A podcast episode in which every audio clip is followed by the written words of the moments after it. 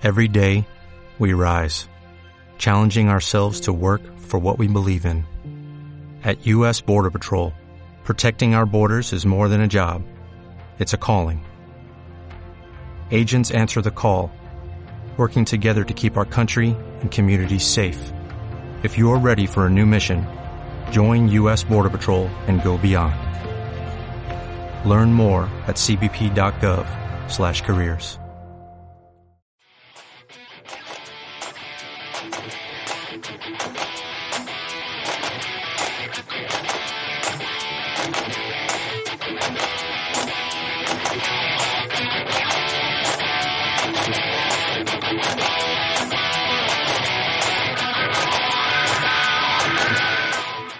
Muy buenas todos, bienvenidos a un nuevo programa de Aforo Completo, un nuevo programa de cine, de series, de televisión, de libros, de videojuegos, de todo lo que quieras, porque tenemos todo condensadito para ti en una hora o una hora y media, ya veremos. Un programa que te va a traer lo más nuevo de Juego de Tronos, lo más nuevo de Vengadores, lo más nuevo de Star Wars, estamos al día de todo, así que ya sabéis chicos, todo aquí en Aforo Completo. all.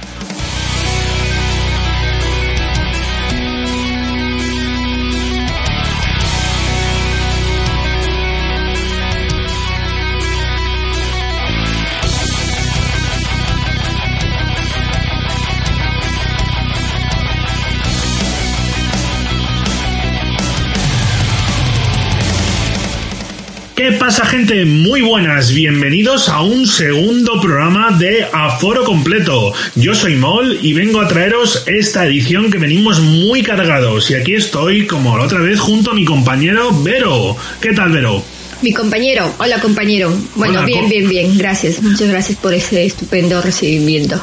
Hola compañeros, si te parece, vamos a hablar en este programa que ya sabéis que cambia cada semana. Vamos a traeros, bueno, como siempre, nuestra recomendación de series, pero también vamos a hablar de un poco de todo, porque vamos a hablar de cine, vamos a hablar de los trailers que ahora lo están petando, porque este mes, abril, viene muy, muy cargado, ¿a que sí, Vero? Es que este abril mm, estamos con todo, Juego de Tronos, Vengadores Endgame y tu serie favorita, la que quieres ver, la de Good Omens. Bueno, ¿no? Good Omens, no digo nada porque ya hablaré yo, ya hablaré, me voy a hacer casi un podcast yo solo hablando de las maravillas de Good Omens, pero en esta ocasión, hoy no vamos a hablar de ella, vamos a hablar de otras cosas, también venimos, venimos muy frikis hoy. Sí, sí, sobre todo daros las gracias por ese gran recibimiento que nos habéis dado y seguidnos, ya sabéis, en iVoox, en Spotify y ahora en iTunes. Sí, en iTunes, porque ya sabéis que la empresa de la manzanita a veces va un poquito a otro ritmo y ya estamos también Pero ya en estamos, iTunes. pero ya estamos, no, Sí. que no te quejes, No Mol. perdéis- así que ya, no ya lo tenemos ahí. Suscribiros y también avisaros que vamos a tener sorteos exclusivos para los seguidores, obviamente, de nuestros podcasts. Es decir, así que a tope y, y- y tranquilos, ¿ah? que va a haber sorteo. Estamos planificando un buen sorteo a realizar para el siguiente programa, ¿vale, chicos? Bueno, para todos, agua. para todos nuestros suscriptores, ya. Exactamente, exactamente. Vamos a ver cómo hacemos Molly y yo, pero estamos ahí, ahí. Así que avisamos. El que avisa no es traidor. Así que nada, chicos, como digo, vamos a hablar de todo. Vamos a hablar de dragones, vamos a hablar de gemas espaciales, vamos a hablar. Claro, es que a ver, si no lo sabéis, Mol es un expertísimo Bueno, bueno, pero no soy el único. Bueno, Vamos a bueno, hablar a de ver. todo. Y tenemos a muchos expertos en cómics en, en movies, en movies.es. Y también vamos a tener la ocasión, pues, hablar de, de cómics, de las nuevas, de los nuevos cómics que han salido ahora. De novedades. Novedades. Y luego, por supuesto, vamos a hablar, como dijimos, de nuestro core, las recomendaciones de esta semana. Claro, para que vayas al cine si tienes, si puedes ir a ver una película, pues una de esas tres que vamos a recomendar. Si puedes ir a ver dos, pues guay. Y si no, el día del espectador, que siempre viene bien los miércoles. Así que escucha nuestro programa antes de los miércoles. Y ya sabéis que como además está en esta Semana Santa vais a tener mucho tiempo para hacer cositas, pues os vamos a traer, pues, pues ya sabéis, ¿no? Para que no os aburráis ni en casa ni en la calle. Así que chicos, esto es Aforo Completo.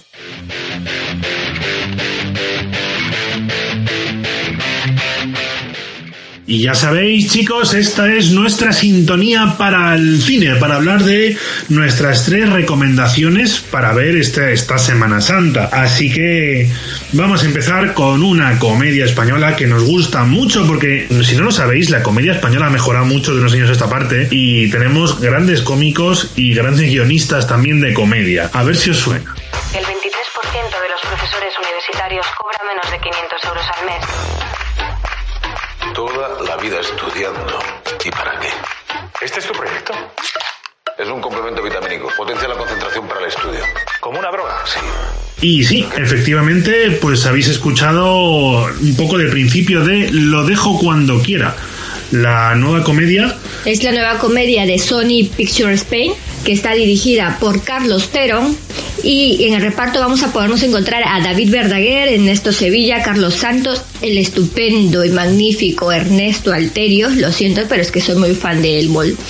Da igual, le pongas donde le pongas, está Exacto. perfecto. También soy muy fan yo. Miren Ibarguren, Cristina Castaño, Amaya Salamanca, así Pedro Casablanc, Gracia Olayo, que también es súper divertida esa mujer, de verdad. Gracias, Layo, si no le ponéis cara, es la monja mayor de la llamada.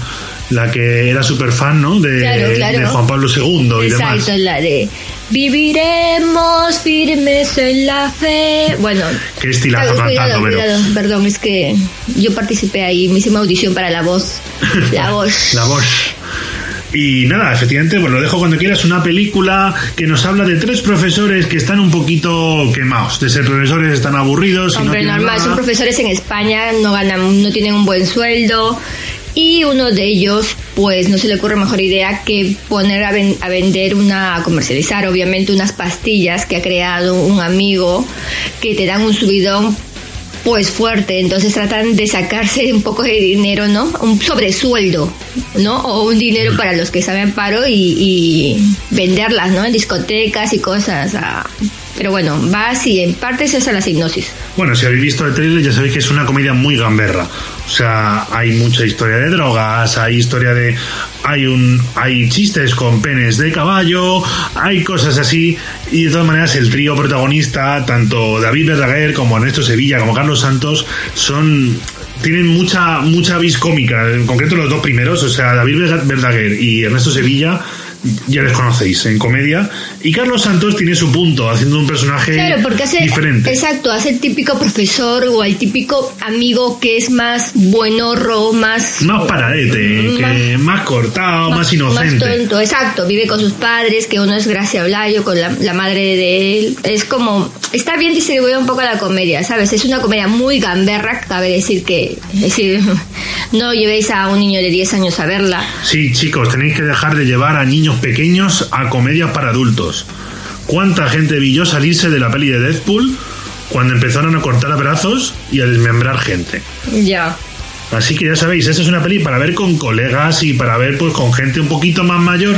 No llevéis a chavales que luego, ay, es que porque están hablando de drogas. Pues, obviamente, tened un poquito de conocimiento, que para eso estamos aquí. Para contaros por qué no tenéis que ver películas mayores con niños, por favor. Y nada, gente, Pasamos a la siguiente. Cuéntame algo sobre ti. ¿A, qué te dedicas?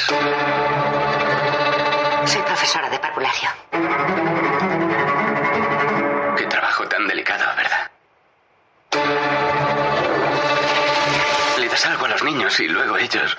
Bueno, lo tienen para siempre. Y habéis escuchado un poco un extracto de La profesora de parvulario, de Kindergarten Teacher, ¿vale? Es una película, a ver, os cuento un poco. Aquí estamos cambiando radicalmente de tercio, ¿vale? Porque vamos a hablar de un poquito de un drama. Claro, es decir, estamos pasando de la comedia al drama, ¿vale? Es una película que se estrenó en el Festival de Toronto, si no me equivoco. Eh, está dirigida por una mujer, Sara Colangelo. Bueno, no te equivocas, estuviste allí y la vistes en Toronto. Bueno, sí, sí, estuvimos ahí. La verdad que fue una experiencia única. Fue la primera vez que fui y pienso repetir mil veces. Así que, pero bueno, vamos a esto. Podemos encontrar como personaje principal a Maggie, a, a Maggie, perdón, Maggie, a Maggie La hermana del buen horro de Jake, que ya veremos en películas como Spider-Man. Misterio. Oh, oh. Pero a Maggie Gyllenhaal, su hermana, Exacto. Eh, también vemos a ella, Gael García Bernal, y sobre todo un niño que os va os va a robar el corazón de verdad, chicos. Entonces, contamos un, brevemente la historia. Eh, Maggie Gyllenhaal es es una profesora que es súper dedicada, dedicada, mm, mm, como ya nos gustaría tener a más profesores aquí, la verdad, con sus estudiantes. Se ocupa mucho de que sus, de que los pequeños estén bien, ayudarles a, cre- a que crezcan, no solamente normal, obviamente, que crezcan sanos y fuertes, sino que también crezca a su nivel intelectual. ¿vale? Igualitos que los de Lo dejo cuando quiera. Igualito, igualito. Comprometidísimos. Exacto. Entonces, ella descubre que uno de sus pequeños de su clase, uno de los niños, es prodigio porque está como en plan, crea poemas, crea poesía, el niño le vienen cosas y es como, lo dice y, y, y flipas porque tiene un- una sabiduría el niño y unas palabras que no, no son de su edad, ¿sabes? Para un niño, estamos hablando de un niño de kindergarten, un niño de, de preescolar, O ¿no? sea, es un niño con muchísimo potencial. Exactamente, entonces ella va a arriesgar, y cuando digo arriesgar, es arriesgar completamente su carrera para que el pequeño pueda tener, pueda ser valorado y pueda ser visto y pueda tener más oportunidades. Pero sinceramente yo creo que aquí la trama se va a complicar un montón. Os vais a meter de lleno, de lleno, de lleno en la película, que hasta el punto que diréis, no, sí, es que de verdad vais a sentir amor, odio por esa mujer pero de verdad es- os la recomiendo muchísimo. Yo de las tres recomendaciones que vamos a dar hoy, sinceramente es mi favorita. Bueno, hay que decir, como ya hemos, ya hemos dicho aquí en el primer programa, y lo voy a decir seguramente todas las semanas, pero aquí hay que ver de todo. Y chicos, una película como La profesora de, del parvulario os va a sorprender. Sí, O sea- aparte, esta, eh, bueno, hay que recalcar que esta película es un remake de una película israelí, ¿vale? Que Ujú. obviamente, pues claro, al ser un remake ya llevado con actores más conocidos, con esta actriz que tampoco que es más conocida, obviamente, pues esperemos que dé un, un buen despunte en cartelera este fin de semana. O, y- o por lo menos espero que no pase desapercibida, la verdad, porque creo que es un film que merece la pena ser visto. Y nada, vamos a hacer, vamos a ir ya con nuestra última recomendación de la semana para abrirnos ya a todos los públicos. Llamadas y mensajes todos los días. Mamá, es la universidad, no un cursillo de supervivencia. Todo irá bien. ¿Verdad o atrevimiento? Ah, ¿Verdad? ¿Eres virgen? Escojo atrevimiento.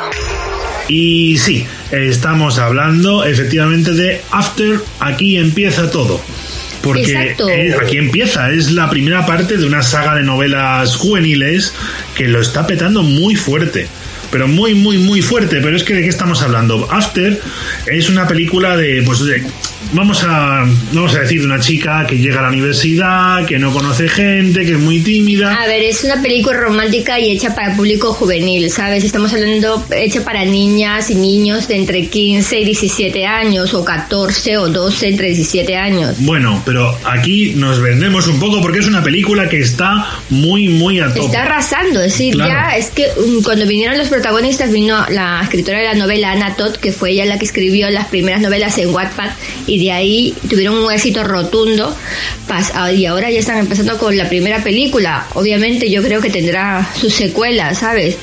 Pero bueno, y, y lo que vamos a ver a- aquí en esta película, a Josephine Lanford, por si no la conocéis, es hermana de la otra Lanford, que no me acuerdo su nombre, pero es de la de 13 razones. Por 13 razones, habéis visto esa serie de Netflix, pues esa es la hermana. Y también vamos a ver como otro protagonista a Hero Fine Stephen. A mí me suena es, ese apellido. es un Fines, Es un obviamente. fine, Es, es fine. Es un Fine. Todo ¿vale? bien. Entonces es sobrino, obviamente, de De Ralph Fiennes. Ralph Fiennes. Qué. Que es un crack de Voldemort. Y salió también, hizo de Voldemort de pequeño de Tom Riddle en la película de Harry Potter. Pero ojo, en Harry Potter y las Reliquias de la Muerte. No, o en. No, el Misterio del Príncipe. En el perdón. misterio del príncipe No es, no el niño pequeño, es el único niño pequeño que sale cuando Dumbledore va a buscarlo al orfanato y le dice que tengo en el ropero algo que y puedo hablar con serpientes. Es ese niño, no estamos hablando de porque hay varios, Claro. hay, ton- hay dos, creo, No Tom Riddle hablamos más. del Tom Riddle que Hay- sale en, en la segunda película de Harry no, Potter. que es el más demás. mayor, no. Eso es. Ni el otro mediano tampoco.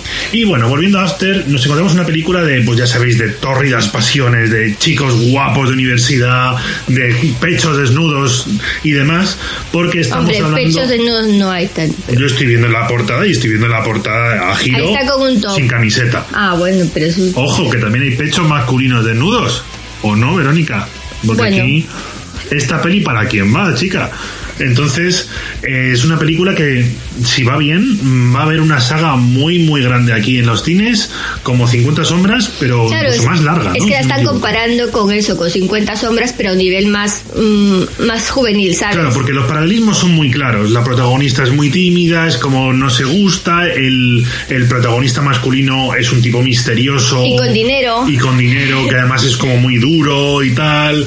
Hay mucho, hay mucho salseo, mucho, mucho salseo. Muchos amigos por ahí buenos, otros malos, siempre está uno pagafantas por ahí, como en Sombras de Grey. Pobre Pero bueno, pagafantas. los Un pagafantas de la brindis por el vida. pagafantas de Sombra de Grey.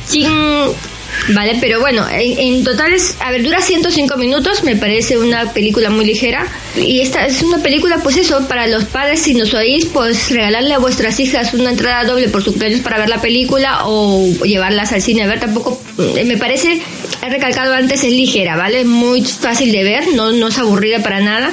Pero también me gusta porque trata temas sobre el cambio del instituto a la universidad, los temas de drogas, los temas de un poco faltar a clase, las preocupaciones de los padres por dejar a los hijos en un sitio, en un entorno que no es que no es conocido por ellos. Creo que puede tener por ahí ciertos mensajes que no vienen nada mal.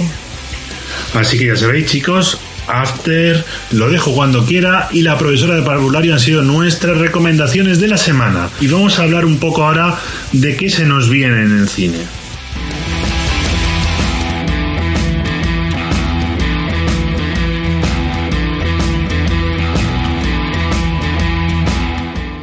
Y bueno, vamos a inaugurar una sección nueva esta semana, porque vamos a inaugurar todas las semanas secciones nuevas, ya veréis.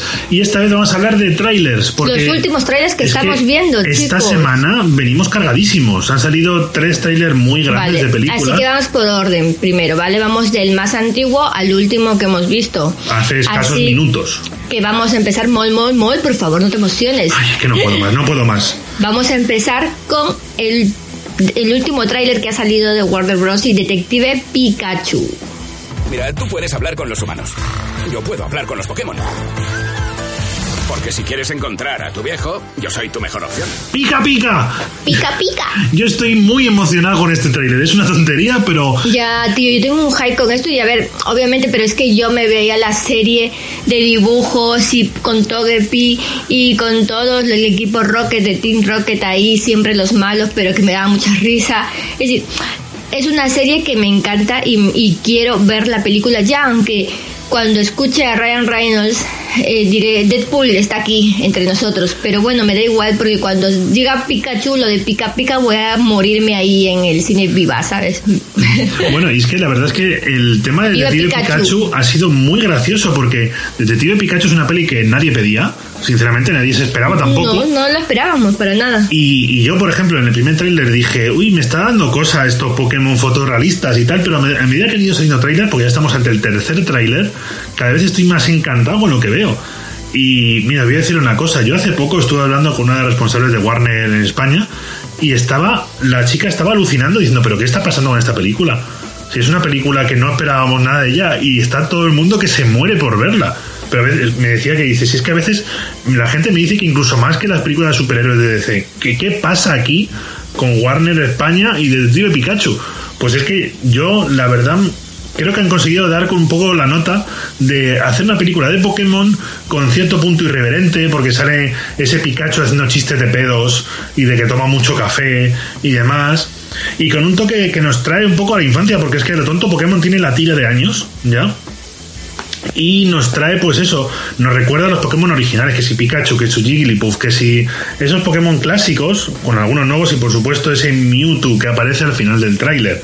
En ese tráiler se junta un poco, la verdad, eh, escenas de la película, que son claramente de la peli, con cosas detrás de cámara y directamente renders digitales de cómo se mueven los Pokémon, cómo, cómo van a ser, por ejemplo, ese Venusaur gigante, o los Charizard y ese tipo de cosas y nos muestra más, más chicha, ¿no? De, de este mundo de Pokémon fotorrealista extraño que se han marcado con ese Psyduck, por ejemplo, que aparece con sus jaquecas explosivas. Pero dime que no es tierno todo Ay, ay, ay. Eran, son curiosos. No, yo no diría tiernos, porque algunos dan un poquito de grima, Para ti, a mí me parece súper tiernos y súper cookies. pero es que yo tengo un problema con las cosas fotorrealistas, como podéis ver en el tráiler que entra a continuación.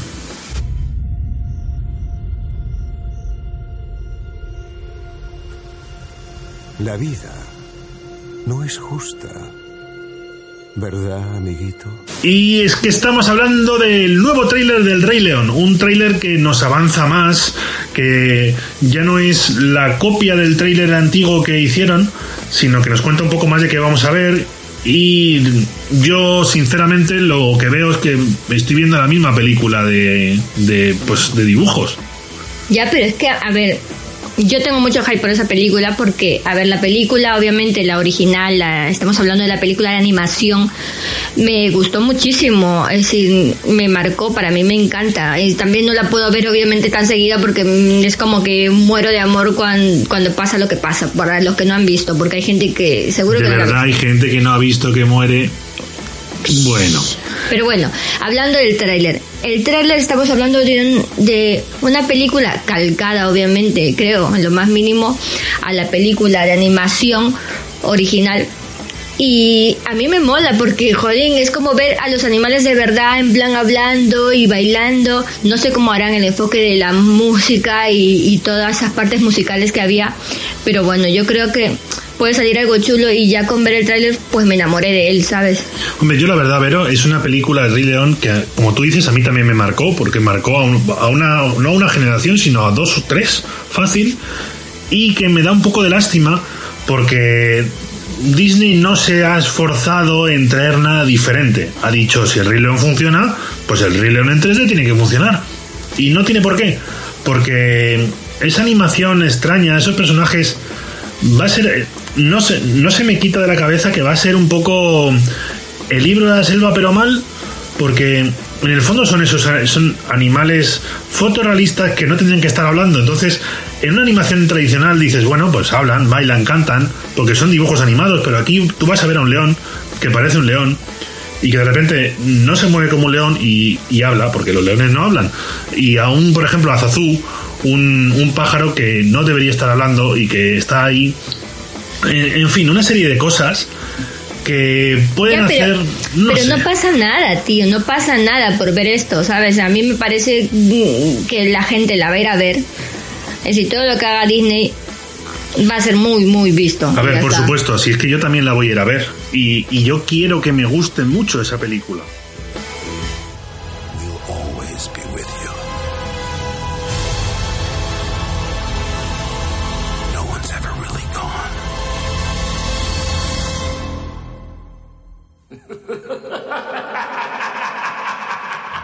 La nueva película de Star Wars que cierra la nueva trilogía de Star Wars, la trilogía de Rey, la trilogía de Poe Dameron, ya sabéis todo esto, ¿no? A ver, yo aquí, y sinceramente no sé si de verdad estaremos de acuerdo, Mol, pero yo al ver el tráiler solamente me dio una pereza absoluta. A ver, a mí es que no me ha parecido nada épico, no me ha generado ningún hype. También eh, yo salí bastante mm, desencantado de la anterior película. No por ciertas cosas que se han ido diciendo por internet, que son estupideces, sino por simplemente fallos de guion.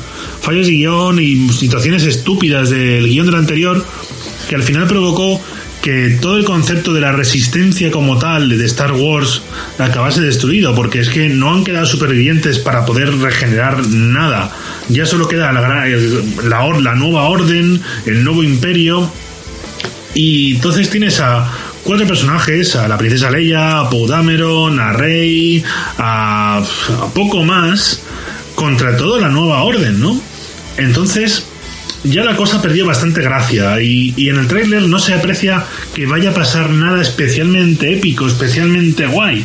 Es que, a ver, lo que me parece a mí, sinceramente, es que vuelven a repetir la misma fórmula que han hecho con las películas anteriores. Estamos hablando de las nuevas películas. No, yo ahí no ¿vale? creo que vayan a repetir la misma Es- fórmula, porque ya la rompieron en la anterior. No, no, a ver, pero me refiero yo a la fórmula de jugar con los sentimientos, de jugar con los personajes que siempre hemos Ah, bueno, con la- adorado. con la me refiero a eso, claro. con la nostalgia. Sí. Y ya es que me estás vendiendo más, no- más nostalgia, nostalgia, nostalgia. Y es como, tío, ya, mm, para una cosa vale, pero que nuevo me vuelvas a vender la misma nostalgia, la misma, ay, que vamos a ver a Carrie Fisher, ay, que vamos a ver. Vale, yo la adoro, yo soy una mujer que obviamente es, para mí es que es la mejor. Pero no me vuelvas a vender la misma fórmula y me refiero a eso, a vender por nostalgia. Sí, ya te- tenemos esa ruina de la estrella de la muerte y luego tenemos esa sospechosa risa final que ya, bueno, por supuesto los fans la empezarán a analizar, empezarán a hacer que ese análisis ahí complejísimo con inteligencia artificial y demás para decirnos que, bueno, yo mi opinión es la risa del emperador Palpatine, de la- de- villano del, bueno, de hecho el villano de toda la saga, que tendría cierto sentido que fuese, que siguiese siendo el villano, en el sentido de que ya pues son tres trilogías, las tres tienen el mismo villano, pero ¿de verdad van a volver a sacarle?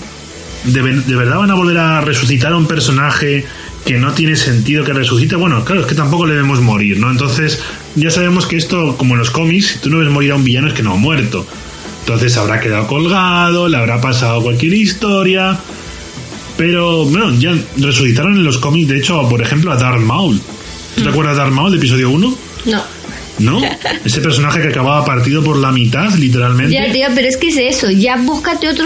Véndeme, una, véndeme algo diferente y, que, y más espectacular. Y digo, joder, pues qué guay han hecho este cambio. Vale, fenómeno. Pero no la misma historia, lo siento. Pero ahí yo, yo soy la hater en este caso porque me estás vendiendo lo mismo. A ver, yo quiero que me guste también esta película porque tiene posibilidad, tiene, tiene mucho potencial de que me pueda gustar a mí y a muchos fans, pero el tráiler me ha dejado un tanto frío. No, no la hate, no, no la odio de primeras, pero me ha dejado un tanto que no, no termino de ver. Vemos de nuevo a ese Kylo Ren que no sabemos si, si va, va a seguir ahondando en el lado oscuro o va a virar y hacerse un personaje redimido y demás, que yo creo que no, sinceramente porque ya cruzó una línea al bueno a, a hacer lo que pasó en el episodio 7 porque bueno no estamos haciendo ningún spoiler de hecho No, no, para nada, para nada. Así Y que bueno, nada. yo creo que estos son los tres trailers que os recomendamos ver. Yo no, como siempre digo, no suelo ver trailers, pero bueno, en este caso, obviamente, de películas que ya sé de cómo van a ir o por dónde van a ir, pues no pasa nada. Pero si es un thriller, es un drama o es un- una película de suspense, trato de no ver el trailer como pasó con Cementerio de Animales, que os lo dije. yo por otro lado soy mucho de ver trailers y muchas veces llego a, ver la película sabiendo, sabiéndomela de memoria ya por el, por por el mismo trailer pero Pero bueno, pasemos ya a lo siguiente, Moy, que la gente aquí tenemos que ir súper Claro. rápido, así que vamos, vamos, vamos a allá. hablar también de cosas aún más frikis Y bueno, esta música nueva, diferente, nos introduce una sección que a mí me encanta porque soy un entusiasta de los cómics. Vamos a hablar de cómic, no tanto de publicaciones y demás, sino un poco de fricadas, porque es que este mes ya nos viene la película que ha venido para revolucionar a todas las películas.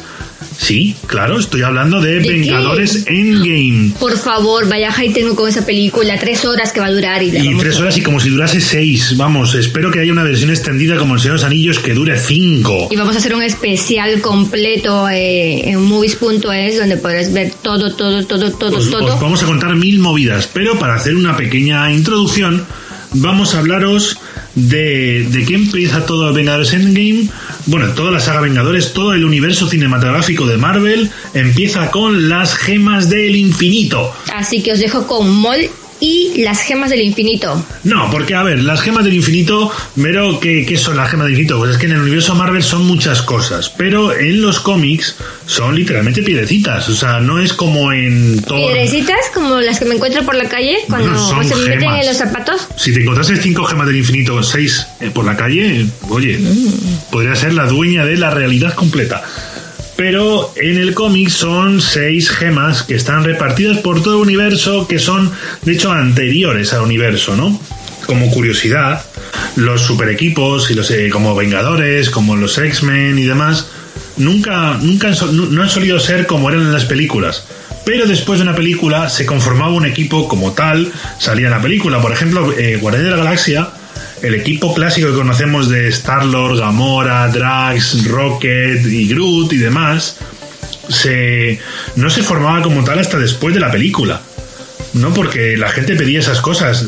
Pero bueno, volviendo a las gemas, el tema es que en 2017 eh, las gemas del infinito cambiaron de color para adecuarse a los colores de el bueno de, del universo cinematográfico Marvel. Pero las gemas del infinito siempre han sido un, un elemento importantísimo de todo el universo Marvel, porque eran seis elementos de un poder prácticamente infinito. ¿no? como su propio nombre indica, y que la posesión de las seis juntas te hacían el, en el guantelete de infinito para contener tanto poder, te hacían el, bueno, literalmente el dueño de la realidad. Podías hacer como Thanos y con un chascar de dedos acabar con A la mí no me sale. Es divertidísimo ver a Verónica intentando chascar los dedos. No, no es lo más cinematográfico ni lo más radiofónico escuchar a un chasquido fallido de dedos. El tema es Ah, que las gemas son de los elementos más poderosos de todo el universo Marvel, ¿no? Y vamos a hablar un poquito de ellas, porque tenemos la gema del alma, es la gema que encuentra al final de Infinity War, encuentra Thanos en ese, en ese planeta perdido, protegido por Red Skull, una cosa un poco rara, y que es una gema que siempre dicen que tiene inteligencia, que tiene cierta personalidad, ¿no? La gema del alma es una gema que te permite pues eh, resucitar muertos o bueno, manipular almas y manipular seres vivos. Es una de las gemas posiblemente más poderosas de todas las de las seis, Como la piedra filosofal. mayormente, sí. Pero es una gema que además puede tener una importancia capital en Vengadores Endgame, porque si es capaz de traer de vuelta a los muertos, ya sabemos que la gente que ha desaparecido puede no haber desaparecido. Y bueno, no voy a adelantar cosas, voy a seguir enumerando las gemas y luego hablamos un poco de los multiversos y las gemas del infinito. Porque también tenemos la gema del tiempo, que es la gema, bueno, que tiene el Doctor Extraño en su medallón en el universo cinematográfico, que es una gema, por supuesto, te permite dominar el tiempo, acelerarlo, ralentizarlo, lo que quieras, manipular el tiempo. Una gema muy poderosa y que yo personalmente creo que va a ser también la clave de dar marcha atrás en Infinity War y ya está. Es hacer lo ocurrido al igual que hace Thanos al final de Infinity War. Es muy tramposa porque nos permite hacer las cosas más ¿cómo decirlo?, más fáciles en, esta película. Puede hacerlo todo demasiado simple. Le roban la gema del tiempo, da marcha atrás y se acabó lo que se daba. Entonces puede perder mucha gracia. Luego también te- tenemos la gema del espacio, la que nos permite teletransportarnos por todo el espacio. También te permite estar eh, lo que se llama ubicuamente en varios sitios a la vez. Y ha estado, bueno, ha estado en, en manos incluso de, de, de Lobezno, ojo. de ¿Lo Lobe- ves, no? Con una gema. Sí, y, Con- y Black Panther, con la gema del espacio, la que pueden estar en cualquier sitio del mundo y en cualquier sitio incluso a la vez y tele- teletransportarse. También tenemos la gema de la mente, que es la gema que te permite ser como Charles Xavier, pero a lo bestia. O sea, puedes, puedes dominar la mente de la gente, puedes leer la mente, puedes... Luego tenemos también una de mis gemas favoritas, que es la gema amarilla en el cómic y roja en el universo Marvel, que es la gema de la realidad. Es la gema que permite, que permite engañar a Gamora, haciéndole creer que la base sapiencial estaba, estaba en perfecto estado y que el coleccionista estaba ahí entre ellos, cuando realmente estaba todo hecho polvo. Y también que convierte a Drax en cubitos y a Mantis en confeti. Porque también ya para terminar tenemos la última gema que es la gema del poder, la que te permite dar golpes como panes y partir la pana contra Hulk, que es lo que pasa eh, al principio. Jolín, esto molaría también tenerlo, ¿ah? Para ir contra los malhechores. También he de decir que ha habido más gemas porque ha habido más historias alternativas y demás en los cómics. Wikipedia recoge cinco gemas más que solo las voy a nombrar por curiosidad, ¿no? Que es la gema del ego, la gema del ritmo de un videojuego, la gema de la construcción de salir en el videojuego del, del Lego, del Lego Marvel Super Heroes, la gema de la muerte y la gema de la continuidad, que es una gema que tiene Deadpool y es capaz de, de meter algo o quitar algo de la continuidad de los cómics Marvel directamente. De- Puede alterar la continuidad del editorial de los cómics. Las gemas del infinito eh, han sido elementos muy potentes y que han estado muy vinculados a un personaje que en las películas solo hemos podido ver en una escena post créditos, que es Adam Warlock, que sale en la escena post créditos de Guardianes de la Galaxia 1 en una especie de de capullo insectoide. Y Adam Warlock siempre ha sido el protector histórico de las gemas y que está muy relacionado y también ha sido casi el culpable de acabar con el universo varias veces. Pero eh, las gemas, es decir, que más de una vez en los cómics, bueno, siempre han sido culpables de casi, casi destruir el universo, pero en una saga, que fue la saga de los Illuminati, que hablaba de un grupo ultra secreto de superhéroes, entre ellos Xavier, Capitán América. ¿Los Illuminati? Sí, que también tenemos Illuminati en Marvel. Los Illuminati estaban formados por Namor, Pantera Negra, Capitán América, Charles Xavier, Tony Stark, si no me equivoco, bueno, lo, lo mejorcito de la Tierra. Cada uno, cada uno era dueño de una de esas gemas y las usaban para de evitar que las realidades paralelas colisionasen entre ellas. Que dirás, qué locura, es que estamos ante historias de cómics y las historias de cómics son muy locas. Al final provocaban que las propias gemas se destruyesen. Y luego las gemas más tarde se reformaban otra vez de otro universo y demás, porque el universo acababa un poquito perjudicado en las, en las sagas de Marvel y tenían que ser reconstruidas. A día de hoy las gemas han pasado por, ahí ha habido una saga de Infinity War, Infinity Countdown y demás, pues vuelven a estar un poco en paralelo, un poco desconocido, distribuido por todo el mundo y siguen siendo uno de los elementos más potentes y también uno de los recursos más recurrentes entre los guionistas de Marvel que le gustan las historias cósmicas. Y nada, chicos, ahora también os traigo a un compañero mío de movies, Oscar, que también es tan amante de los cómics como yo, y va a hablaros un poco de las recomendaciones para este mes en cómics. Buenas, así es Mol. Esta sección es la de Top Comics y básicamente cada mes os vamos a ir diciendo las novedades más importantes de las editoriales ECC y Panini Comics en nuestro país, en España y en Latinoamérica. Como sabéis, respectivamente, la primera se encarga de editar a DC y Vértigo y otras filiales de DC en nuestro país y mientras Panini Comics pues se encarga de Marvel pues cada mes os traeremos las tres novedades más importantes de cada editorial. Eso sí, a veces puede ser que sean cuatro o hasta cinco, depende de lo especiales e importantes que sean pues esas novedades, como decía, en cada una de estas compañías. Así que sin más dilación, pues ya pasamos con esta primer Top Comics Abril 2019. En Panini Comics, en el puesto número 3, nos encontramos a Carol Danvers, Mr. Marvel 1. Como ya sabéis, dentro de la línea 100% Marvel HC, pues hace poco Panini anunció que traería esa etapa en la que la Capitana Marvel volvía más fuerte que nunca a la línea de Marvel hace unos años. Y así es, eh, por fin la han traído a España esta línea de Mr. Marvel, que veremos cómo, poco a poco pues este personaje vuelve a, tomar esa importancia que tenía dentro del universo de Marvel en los cómics y veremos eh, cómo poco a poco se va construyendo y se va reconstruyendo, mejor dicho, a sí misma en este tomo, el primer volumen de unos cuantos que están por venir, en el que veremos cómo además eh, hay cameos de otros personajes, como por ejemplo Jessica Jones, y ahí lo dejamos para daros intriga. Estará disponible a partir del 11 de este mes. En el puesto número 2, dentro de la línea 100% Marvel, nos encontramos Thor contra Hulk, campeones del universo, un cómic muy entretenido, eh, muy cósmico sobre todo, en el que veremos cómo tanto el Vengador de Asgard como el Goliath Esmeralda tendrán que descubrir por sí mismos si son tan fuertes como ellos se piensan y si pueden ser, eh, pues como dice el título, campeones dentro de lo que es el universo y a ver a quién se tienen que enfrentar para demostrarlo. Es un tomo con solapas muy bueno, muy divertido y además pues muy épico también eh, y saldrá a la venta el 17 de este mes mes. Y el plato fuerte de este mes, en la posición número 1, tenemos la muerte de Lobezno dentro de la línea 100% Marvel HC. La verdad es que este es uno de los eventos más importantes dentro de lo que es la historia de Lobezno y tras ser eh, de todo tipo de personas, desde un guerrero, un héroe, un profesor, un samurái, etcétera, etcétera, parece que a Logan le ha llegado la hora y en este cómic pues se narra esta historia que recopila pues los cuatro números de USA tan famosos en que eh, pues se trataba sobre la muerte de Lobezno, como bien dice el título. Un cómic muy, buen, muy bien valorado en Estados Unidos y que saldrá el 11 de abril a la venta.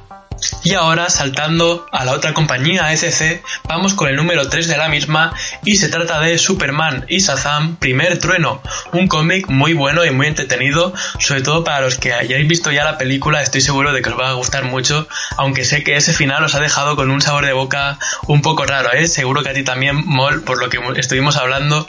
Así que este cómic, pues como digo, os va a gustar porque vamos a ver cómo Superman tutela a Shazam a la par que, bueno, Superman se tiene que encargar de algunas cosillas también y entonces pues tendrá que repartirse el tiempo entre luchar contra sus propios enemigos a la par que eh, Shazam, mientras está bajo la supervisión de este héroe, pues por supuesto también tendrá que hacer a los suyos propios. Y entonces veremos cómo también los héroes tienen que colaborar para enfrentarse a villanos como Lex Luthor o el Doctor Sivana y algunas cosillas más que seguro que os mantienen pegados a las páginas de este divertido y épico cómic, cual ya está a la venta desde el 2 de abril.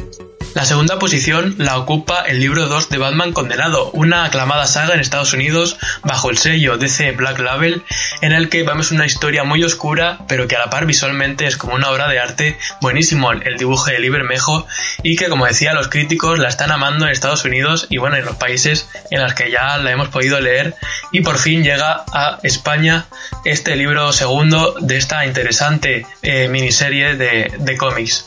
Eh, sin hacer muchos spoilers eh, del libro 1, podemos decir que parece que el Joker ha muerto y entonces eh, Batman se, se, pone a investigar sobre este hecho y además cuenta con la, con la ayuda de Constantine, que de repente apareció en el libro 1 y pues ahora tiene que ver si hay alguna maldición o qué, qué, qué, qué carajo está sucediendo con el Joker y por qué está muerto, si es que realmente lo está. Además, Batman irá también tras Harley Quinn, que la, la famosa amante del Joker todavía no ha aparecido y entonces pues Batman quizás se desvíe un poquito para ver eh, qué ha sucedido con esta, con esta villana. Eh, una historia muy buena que como decía la verdad es que es una delicia de miniserie que os recomiendo muchísimo sobre todo si os gustan las versiones más tétricas y oscuras, místicas del Caballero Oscuro que seguro la vais a disfrutar muchísimo. Ya está a la venta. Y finalmente, en lo más alto de este ranking, tenemos la edición integral de Batman El Príncipe Oscuro. La verdad es que del 2018 a 2017 es la gran revelación de DC junto a, por supuesto, el Mr. Milagro, entre otros. Esta miniserie, la verdad es que ha sido muy buena, escrita y dibujada por Enrico Marini, el italiano, que desde luego, maestro del cómic europeo, por fin eh, tuvo su oportunidad en Estados Unidos y qué manera de brillar en esta trepidante historia que desde luego da como una nueva visión de entender cómo funciona y cómo piensa el famoso Caballero Oscuro de Gotham. Esta edición es la integral, como sabéis ya eh, fueron saliendo las grapas poco a poco a lo, largo, a lo largo del año pasado y finalmente pues ya tenemos la edición completa e integral para los coleccionistas. Desde luego yo me, la voy a adjudicar en cuanto pueda y eh, por no revelar mucho más de esta historia eh, sí que os puedo decir que es muy interesante y que como he dicho vamos a ver a un Bruce Wayne que eh, va a recibir una noticia que le va a hacer un poquito cambiar un poco su manera de pensar y por supuesto como no el Joker va a tener algo que ver en todo este en todo este lío por supuesto. El cómic eh, ya está disponible desde el 2 de abril también Aquí llegan nuestros tops de hoy. Espero que os haya gustado mucho y que os paséis por vuestra tienda de cómics favorita a haceros con alguno de ellos si queréis darles la oportunidad porque desde luego todos y cada uno de ellos la valen. Muchas gracias, nos vemos en la siguiente ocasión.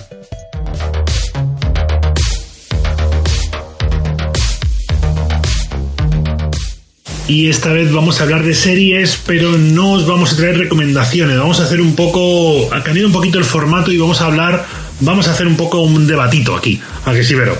Sí, porque vamos a hablar de... Hombre, lo que, lo que todo el mundo a ver, espera. Dejar, dejar, vamos a poner la sintonía que reconoceréis la canción al momento, el opening de...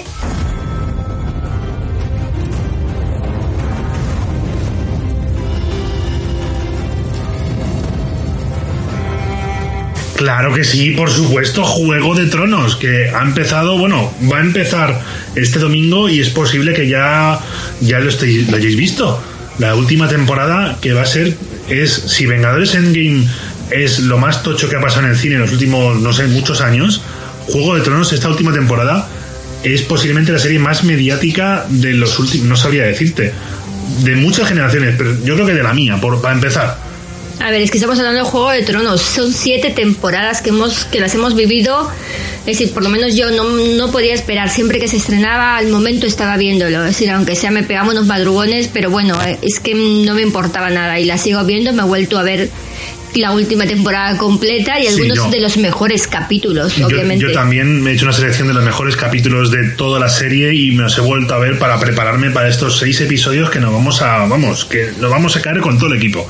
Exacto, y contadnos también en vuestros comentarios, podéis comentar en Spotify, en iTunes, en todos, en todos los canales que tenemos, podéis comentar y decirnos quién es vuestro personaje, vuestro personaje favorito de Juego de Tronos o quién os gustaría que se que se haga, ¿no? Que, Sí, que se ¿quién- quedara con el trono. ¿quién, quién creéis que va a sentarse Aunque- en el trono de hierro Aunque sabemos, final? por ejemplo, ponle, me gustaría que se que estuviese Tyrion en el trono. Vale, Hombre, sabemos que quizás no puede ser, pero ¿Cómo hombre, que no? Tyrion es el personaje del máster, ese que lleva el poder de la trama y tiene inmunidad del guion. Entonces, puede hacerlo. Tyrion ha caído en beneplácito con eh, George Martin, así que Claro, por supuesto, es el personaje de Martin, es el que lleva todas estas cosas. Y eso sí, esta temporada vamos a ponernos un poquito en circunstancias. O sea, la cosa está muy complicada para todos los personajes. Porque ahora ya, en Invernalia, por fin la familia Stark, Stark completo en Invernalia, Sí, tenemos a Sansa y Arya que se han encontrado y han acabado. A, a esperar, avisamos.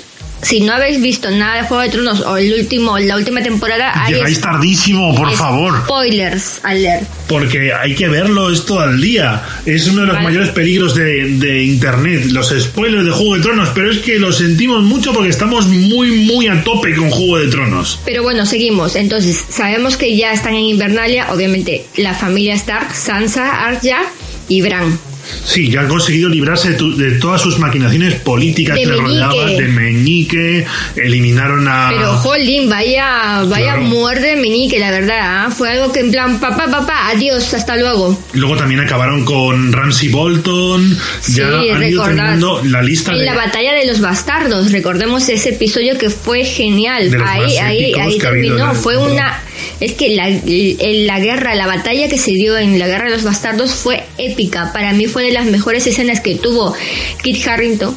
Porque es que salir entre toda esa multitud de gente peleando, de personas ahí muertas, ensangrentadas, era como flipante, la verdad. Un, chapó, y es que es una producción obviamente de HBO, es una producción muy grande que, como dice el de Jurassic Park, no, esca- no escatiman en gastos. Eso sí, he de, he de- he de añadir que me he visto hace poco la batalla de los bastardos y tiene que llegar Sansa y darle un bofetón a, a John Nieve.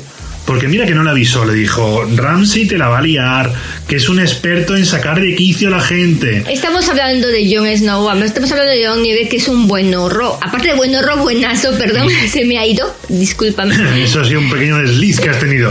Pero es que, a ver, John Nieve es muy, muy, san- muy santo, no, muy tonto tampoco. Es que es muy, Muy inocente, inocente. quizás en ciertas partes, y él cree pues que decir la verdad es siempre lo mejor. Es lo, es- lo cual recuerda Mol que no ocurrió cuando habló con Cersei en el cuando tuvieron el encuentro con Cersei y mostraron al, al uno de los no muertos, a uno de los Sí, claro. y Cersei le dijo, vale, yo te ayudo, pero mi, soy tu reina, acéptame como tu reina. Y Jon que dijo, no, yo acepto como reina a... Ah, bueno, a Daenerys, pero es que el rollete de John Ya, pero, Daenerys, cuidado. pero recuerda que Daenerys y, y Tyrion le dijeron, tío, haber mentido. Y él que dijo, No, es que sí, muy honorable. Mira, el Juego de Tronos nos ha enseñado. Juego de Tronos desde la primera temporada nos ha enseñado que no, que ser bueno no compensa. Ser bueno es muy peligroso. Y John Nieve no hace más que caer en esas. Y no hace más que seguir sus impulsos y su corazón. Y a ver, que ya le mataron una vez por hacer eso. Le van a matar una segunda vez. Yo, yo tengo mucha sospecha de que John Nieve no llega al final de la temporada. A ver, yo creo que sí, porque ya sabíamos, nos cuando vimos, cuando sufrimos, mejor dicho, con el capítulo en el que John Nieve la palma, que muere, no sé si lo recordáis, Sí. y que todos dijimos, no, ¿qué ha pasado? La gente en, en YouTube poniendo las reacciones, en Twitter, y después la resucitó. La dama, la dama roja. En una de las maniobras... mm, Melisandre, es decir, estamos hablando que resucitó a, a John Nieve de una puñalada en el corazón, es decir, fue una muerte, me, me gustó la muerte porque fue una muerte más estilo romano, ¿sabes? Fue como... Como Julio César, por Eh, eh, supuesto. tío.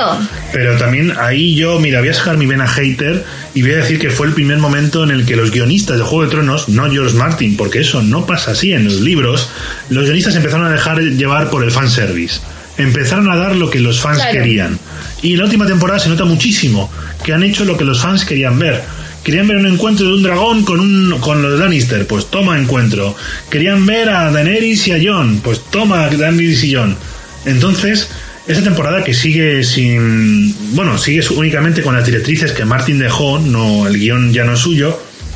Nos va a traer seis episodios que se van a regir un poco por lo que los guionistas quieran. Y a mí me da mucho miedo de que los guionistas sigan empeñados en dar lo que los fans quieren. Y es que yo lo he dicho más de una vez: Juego de Tronos te gusta porque te duele.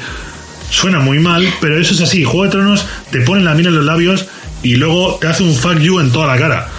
Y en la primera temporada nos lo enseñó, en la segunda, en la tercera, pero llegamos a las últimas y empezamos a ver que, eh, bueno, que la serie empieza un poco a ser un poco más facilona, ¿no? No duele tanto de ver. Pero bueno, vayamos a, a lo importante, a lo más importante, Mol, que es el último capítulo que vimos, que ya sabemos que Daenerys solamente cuenta con dos de sus tres dragones y que Hoy que ya los muertos han cruzado el muro. y, han- y se han hecho con un dragón Sí, sí, no o sea- muerto. Es decir, es decir, ya aquí la guerra es inevitable porque ya el muro ha sido destruido y, tío, todos los hombres de negro están corriendo No, como la, la locos. Guardia de la Noche, La Guardia de la eh, Noche. ya está, o sea, son cuatro gatos y no están organizados. Ya. Entonces ahora el ejército de los muertos va a ir contra Invernalia y solo están los Stark y sus familias para hacer algo en contra. Y Jamie, que hay que recordar y cabe eh, recalcarlo, ¿sabes? Que Jamie ya se ha alejado de Cersei, yo del soy el amor mayor fan vida. de los Lannister desde, vamos, a medida que iba avanzando la serie, todos los Lannister me parecen los mejores personajes de toda la serie, tanto Tyrion como Jamie, como por supuesto Cersei. Cersei es que es la mejor, es la ama, es... uh, a ver, las cosas como son, tiene su don en mala, pero es, es- lo sabe hacer la tía. Lina Heidi es brutal para el papel, un papel como este. Pero ese personaje que además se, ha ido desquiciando a medida que avanza la serie y que ya está completamente... Y recordemos que está embarazada. Bueno, eso dice. Yo creo que yo ahí... ¿Tú crees que es una estrategia? Yo creo que Cersei ya juega a tantas bandas que ya no podemos saber nada. No sé yo. Entonces, Cersei que está ahí con Euron, que hizo ese trato con los Greyjoy de, de, de me das la flota si me caso contigo, yo creo que está jugando simplemente a voy a causar el caos y la destrucción y voy a quedarme con las cenizas de todo Claro. lo que quede. Y recordemos que Cersei tiene, tiene ahí eh, tres cautivas. Tenemos a las dos hijas de, bueno, a la que era el amante de, Bueno, las a las Arena. de las Arena. Que yo sinceramente no creo que aparezcan mucho más. Hombre, hay una que está encadenada enfrente de su hija que la tiene que ver morir y va a salir, obviamente, solamente por ver eso quizás saldrá, por ver un poco cómo la desquiciada de Cersei va perdiendo un poco los papeles en la vengándose por, por todo lo que le han hecho, por la muerte de su hija, obviamente.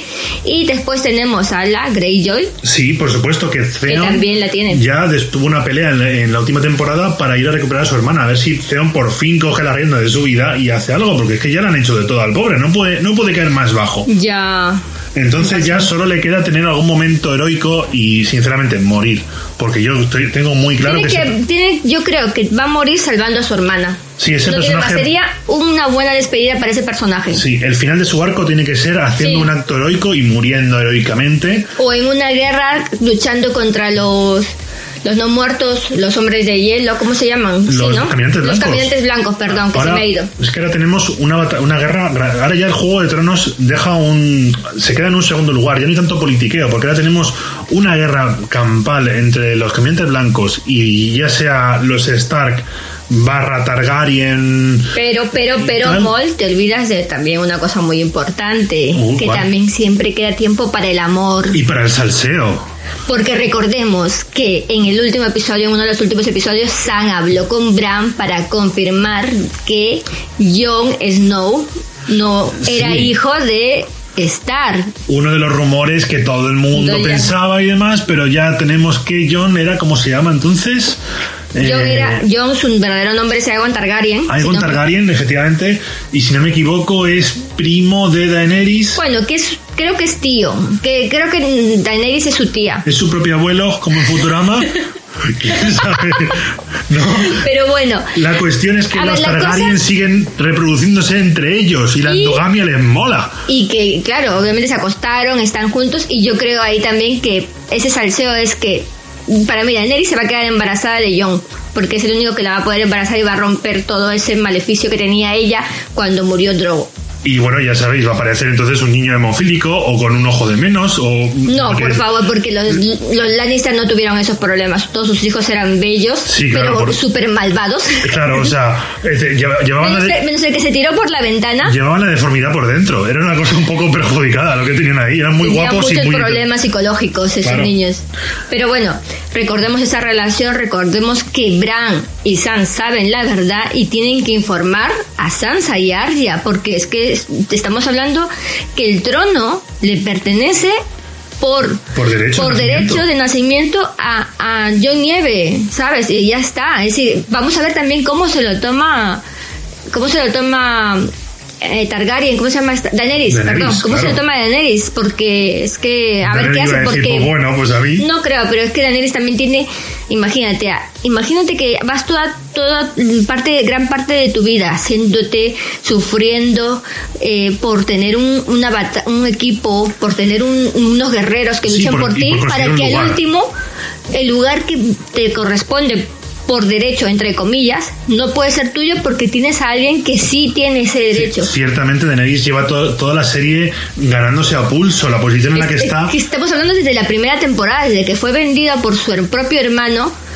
A- ¿Sabes? Estamos hablando desde eso. Sí, ese punto ha sido muy bueno porque Entonces yo no sé cómo también se va a tomar ella esta, esta, esta noticia. Entonces, bueno, pero hay mucho salseo, la verdad, las cosas como son. no, y nos esperan, bueno, seis o cinco episodios muy, muy fuertes que van a ser de infarto cada semana. O sea, tenemos Recordemos que todos los lunes en HBO lo tenéis a las 3 de la mañana, que es la hora que se emite en Estados Unidos. en riguroso directo. Exactamente. Y ya sabéis que durante esa semana, si no queréis comeros spoilers, lo que podéis hacer es iros a una cueva No. y olvidaros del mundo, porque es que vais a tragar todo, porque es muy difícil. Juego de Tronos es la serie Bien, del año, sí. de, de la década casi. Así que tenéis que verla muy La noche es oscura y llena de peligros. No y era- alberga, alberga peligro. Alberga horrores. Alberga bueno. horrores o algo. Da igual, Melisandre, nadie te quiere, lo siento mucho. Yo creo que mm, el señor Sir Davos, el señor de la cebolla, ¿no? Sí, el Sir Davos, yo creo que el caballero de la cebolla creo que va a acabar con ella, obviamente porque le tiene, se la tiene jurada por haber acabado con la niña. Bueno, con haber hecho lo que ha hecho. Tenemos que- un montón de personajes, un montón de arcos. A ver si son capaces de terminarlo bien y no empezar a matarlos a todos en un, en un santamen.